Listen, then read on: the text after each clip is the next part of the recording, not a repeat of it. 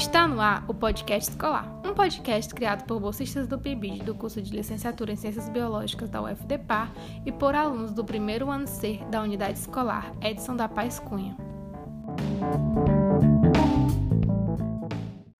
Escola Edson da Paz Cunha, tema Ecologia Meio Ambiente. Piauí tem 85 cidades com queimadas, chamas chegam a parques nacionais.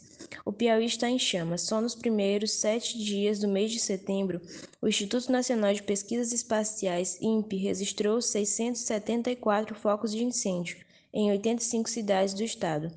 É o quinto maior índice do país, ficando atrás apenas do Acre, Mato Grosso, Minas Gerais e Amazonas. O município de Pimenteiras, a 252 quilômetros ao sul de Teresina, foi o que registrou mais queimadas de 1 de setembro até dia 8, com 68 focos. Em seguida aparece Buriti dos Montes, na divisa com Ceará, com 47 focos. A região sofreu 15 dias com um incêndio.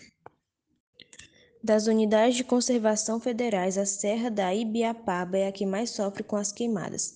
Em uma semana foram registrados 36 focos. A Reserva Uruçuiuna, os Parques Nacionais da Serra das Confusões e Nascentes do Rio Parnaíba também registraram focos de incêndio.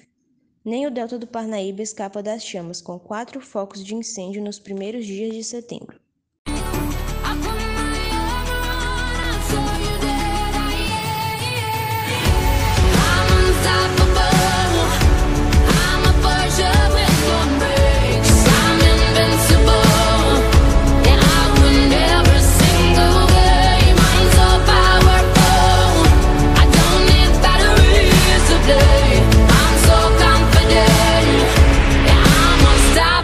Today